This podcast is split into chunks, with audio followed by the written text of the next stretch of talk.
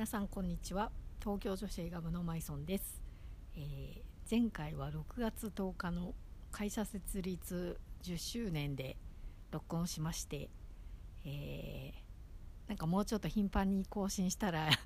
いいのになって自分で思いつつまた1ヶ月以上経ってしまいましたが、えー何話そうかなって毎回迷って、えーいつもバラバラで申し訳ないんですけども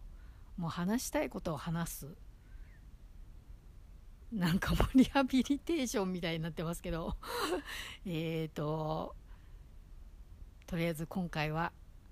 見ている海外ドラマについてお話ししたいと思います。というのはちょっとしばらく部活はできなさそうというか皆さんと座談会でお話しする機会がないのでえー海外ドラマについて誰かと話している話したいなと思うことをちょっとつらつらとお話ししたいと思いますのでよかったらお付き合いお願いします。えー、と本当にもうこれはもう個人的に好きで見ている海外ドラマについてお話ししたいと思います。あといってもあの仕事で見ているやつももちろん 楽しんでるので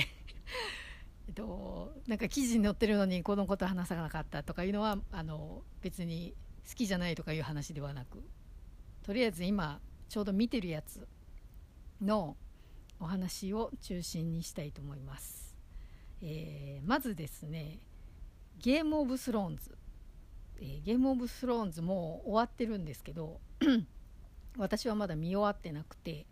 えー、と東京女子映画部のレビューの方はあのもう一人のシャミちゃんがレビューを書いてくれてて、えー私は今やっと昨日第7章の最終話を見終わりました。でえーとまあ、こういう世界観がすごい好きでうーんなんかあのなんですかねロード・オブ・ザ・リングとかこういうこのゲームオブスローンズとか王国が戦うっていうか王国が戦うっていうところが好きっていうわけじゃないんですけどななんていうんですかね。なんかいろんなこう民族とかが出てきてまあファンタジーもありでもなんかドロドロした人間ドラマもありで群像劇っていうところが好きなのかなっていうのとまああのああいうちょっとこう重厚な世界観っていうかすごい手の込んだあのシーンっていうかまあシーンも本当にあの室内でも屋外でも本当にスケールがすごくてでまあアクションシーンとかもそうですけどまあ衣装とか建物とか本当になんかねあの映画1本作るのをドラマ1話で作ってるのとご同じぐらいのこう力の入りようっていうのがあの本当に見ててすごいなって思うしまあゲームオブスローンズはもう本当にななんて言うんですかね。なんか うーんもうあんな実際だったら自分はあんなもう状況に置かれたくないっていうかもうあんなもうね騙し合いというかもう駆け引きだらけみたいな。もうなんか疲れんなって思うんですけどドラマで見る分には面白いなと思って見ててでまあなんか 最近一番なんかなんでこんなにって思うのがヌードが多いっていうのがまあちょっと何ですかねギリシャ神話っぽい部分がそういうところにあるのかなっていうまあそれが嫌いとかではないんですけどまあなんか作品を作る上で大事だなとは思うしあえてそこを避けるのもおかしいとは思うんですけどにしても全裸が多いっていうのが うん、あとなんかちらっと映るとか、まあ、自然に映るとか、ん、だったらいいんですけどちょっと、まあ、気になったのがあのサーセイのところですね。ちょっと今まだそこにたどり着いてない人のためにこれ以上あの詳しく言わないようにしたいんですけどあのサーセイのシーンがいやそんな長いのいります？みたいなあのまあまああの映すことは大事というかあのねそれだけこなんかもう何ていうんですかねこのこの人が今どういう状況ですよって描写するためには必要だとは思うんですけど長いわって思っちゃったんですよね。でちょっとその話をあのシャミちゃんともなんかあれすあれびっくりしたよねみたいな話してたらあの噂によるとあの裸の下のボディの部分が吹き替えかみたいななんかことも言われてるらしいんですけどまあなんかねもうそういうのはまあいろいろこうやり方の一つとしてあると思うのでまあそれはそれでいいとして、うん、なんかあれをこうやってやれるあれを映像として実現できるぐらいこの作品はもう支持を得てるんだなっていうちょっとなんかあのシーンに関してはうがった見方をしてしまいましたね。なんかあれがもう B 級のなんかまだ全然人気ないドラマとか映画だったらもう女優さんが嫌だとかもうたとえ吹き替えでもなんかこれ必要あるんですかとかこう多分なんか横やり入れる人とか出てくるかもしれないですけども。うん結構ゲームオブスローンズ本当になんかヌード俳優さんがねどこまで自分でやってるのかまでちょっと調べきれてないんですみませんが、まあ、勝手な意見ですけどまあなんかそこがちょっと日本人の感覚と違うのか なんか奔放だなって 思います。もう奔放だなっていうことまで 片付けるのもどうかと思いますが、まあ、まあそんなことも気になりつつまあでもやっぱりこう今最終章の1話目ちょっと途中まで見てるんですけどこれはねもうほんとどう終わるのかすごく楽しみで見ています。であとは、えっと、たまたまちょっと放送とか配信が重なってるからなのかなんか最近自分でふと思ったのがなんか医療系をすごい集中して見てるんですよね。でえーと、まず「グッドドクター」のシーズン3をワウワウで見ててえー、あとグレイズ・アナトミーの、えー、シーズン16ですかね。最新シーズンもワウワウで見てます。であとレジデントのシーズン3と 911LA 救命最前線のシーズン3が、えーと、と FOX チャンネルで始まったのでこれも見ています。というわけでまあ LA まあ911はあの消防士なのでちょっとその完全に医療系ってわけではないんですけどまあでも救急命救急なので結構こう医療的な処置とか出てくるんですけど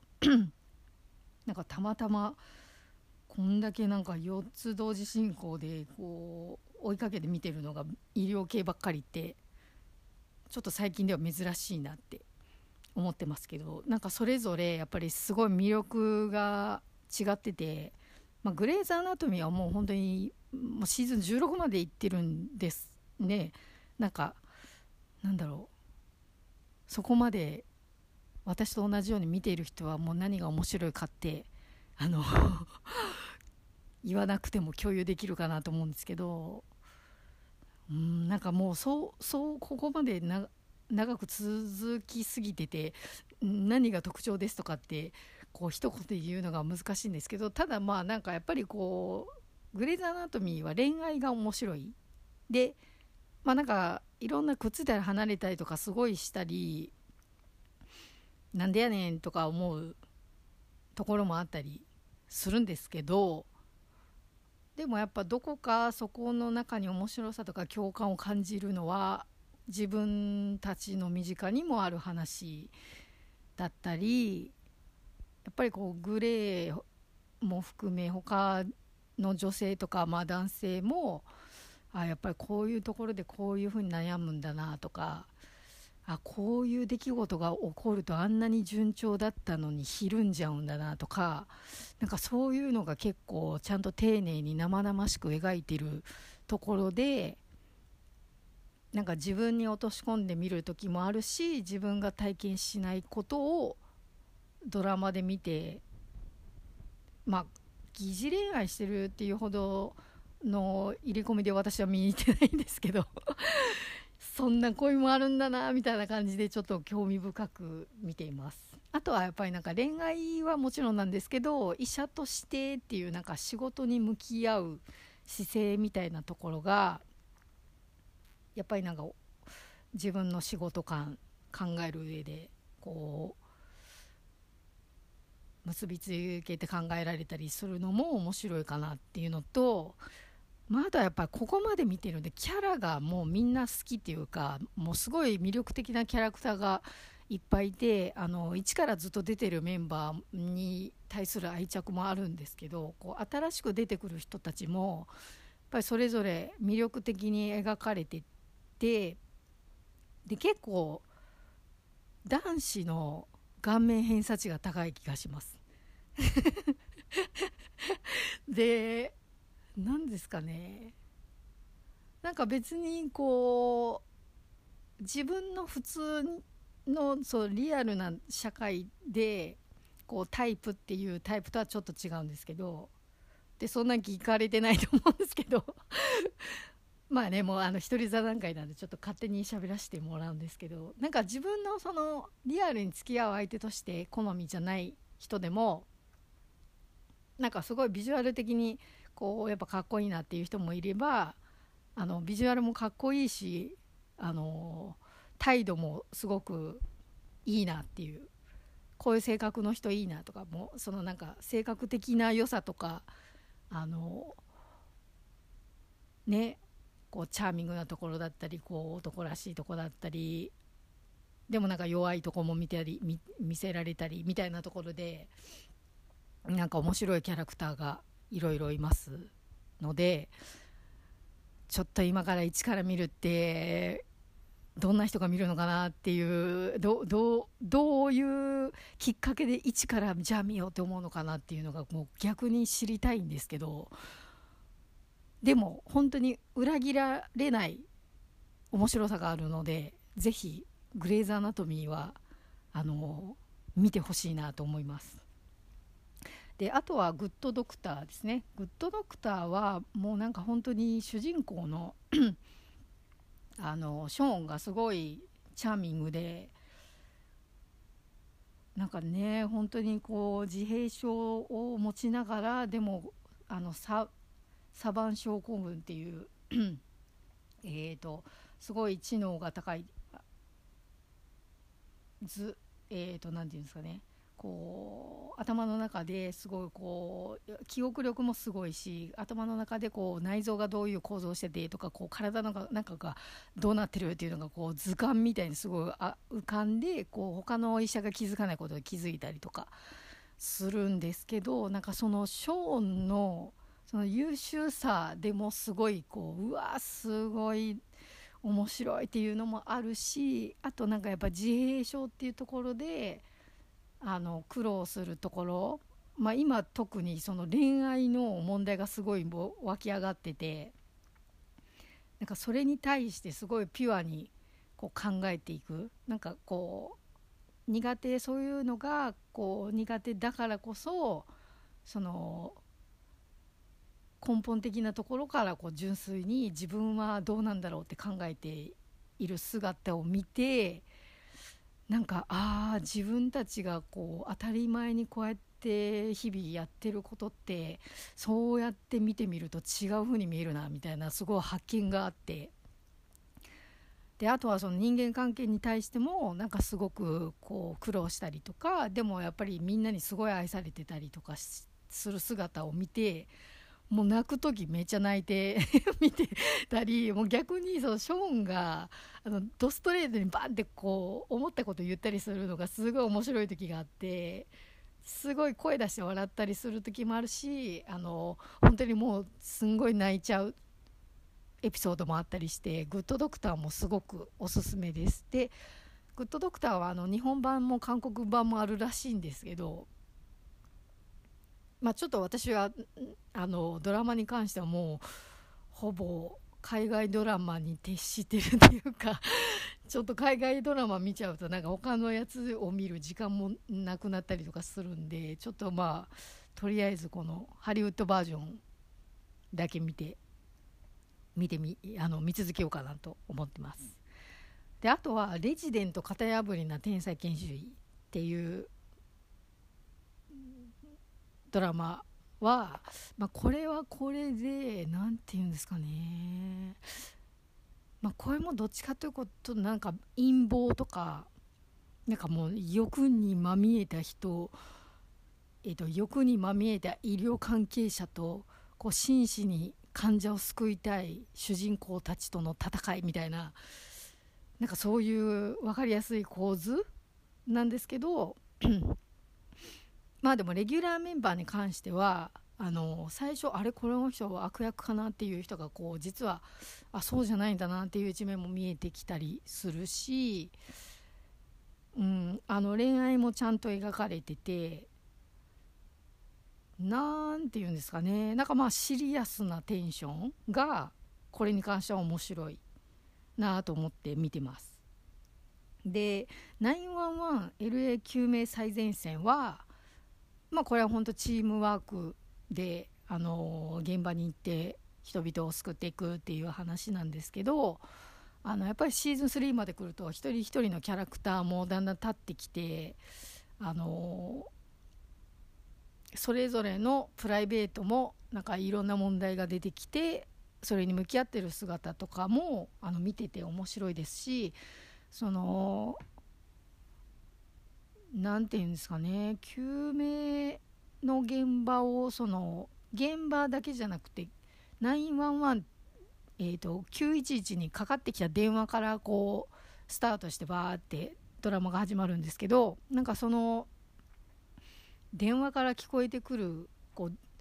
雰囲気とその現場に行った時にああそうだったんだっていうのと、まあ、その終わった後にまた何かが起こったりとかっていうそのなんかドラマの描き方っていうか何て言うんですかねなんか一つの出来事をいろんな視点からこう見てってあなんか違う発見がある違う発見があるみたいな感じで描いてるのがこう面白いっていうのはありますね。で あのまあいろいろキャラクターいる中で、まあ、イケメン的なあのいい男的なあのーキャラとしてはバックバックリーっていうちょっと若い消防士がいるんですけど、まあ、彼が結構こう面倒を起こす まあなんか本当にねシーズン1の時はなんかルックスはいいけどなんだこいつみたいな感じで出てきてうわこのドラマなんだろうみたいな感じだったんですけどなんかそのバックがすごい成長していくなんか一番多分そのの伸びしろが多いキャラというか。で他のキャラクターはなんかこう苦労してきてなんか人種的な部分で苦労してきましたっていう背景もあるしあの LGBTQ 的なあの話題もあるしあとはそのアルコール依存症とかそういうちょっとこうみんなには隠してるけど問題抱えてますみたいな人も出てきたりとかして。なんですけどこのバッグがねもう本当にいいいいところが見えてきたっていうかこうすごい成長したっていうのはあるんですけどこのシーズン3に来てまたもう何やってんだみたいな感じになってるのであのぜひ見てほしいなと思います。なんかうまいいこと表現できませんでしたけどてな感じでちょっとこう今見てるドラマについてさらさらっとどうでもいい話をさせていただきました。であと私が見てるのがちょっと今あのこんだけ5本ぐらいちょっともうちびちびちびちび最新話を見れるようにこうばらまいて見てるんで さすがにちょっともうこれ以上のものをかけ持ちが難しいので止めてるけどえーと、これのどれかが見終わったら見ますっていうのがあのシカゴファイヤー。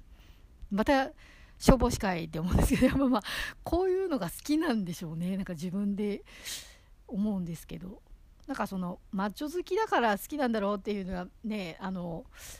それはそれであるんですけど、まあ、意外にマッチョそのなんか人としてマッチョな部分が面白いっていうかあの言うほど脱がないです。なので、まあ、大体あの分厚いもの分厚い消防服着てるかあのそれ脱いで上 T シャツかみたいな感じなんで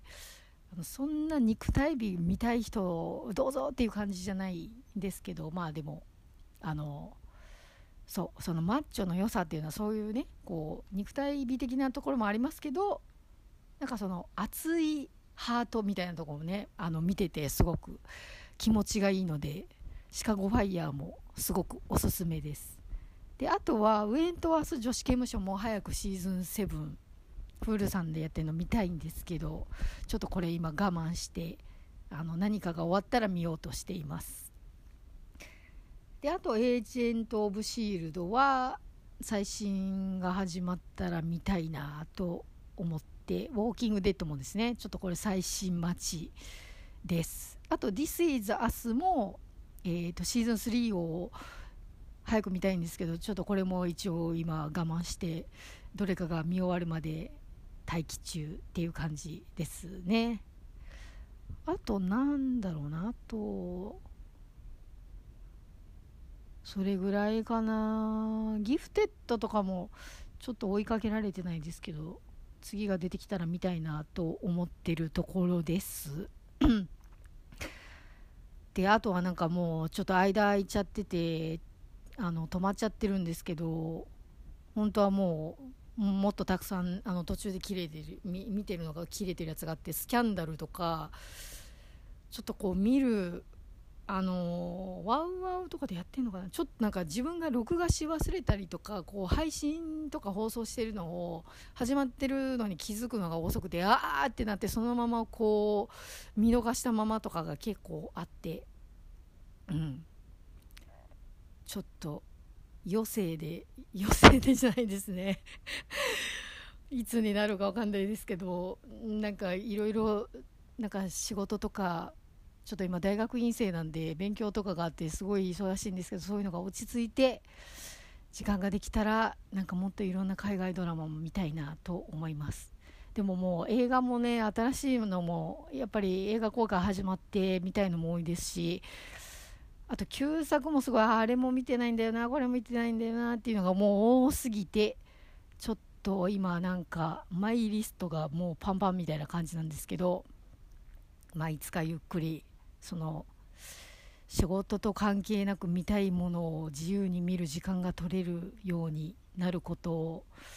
楽しみにしていたいなと思います。では、えーと、今日はこれでおしまいにします。結構長いこと喋っちゃいましたけど、えー、お聞きいただきましてありがとうございます。また、えー、またの機会次回いつになるか分かりませんがよろしくお願いします。ありがとうございました。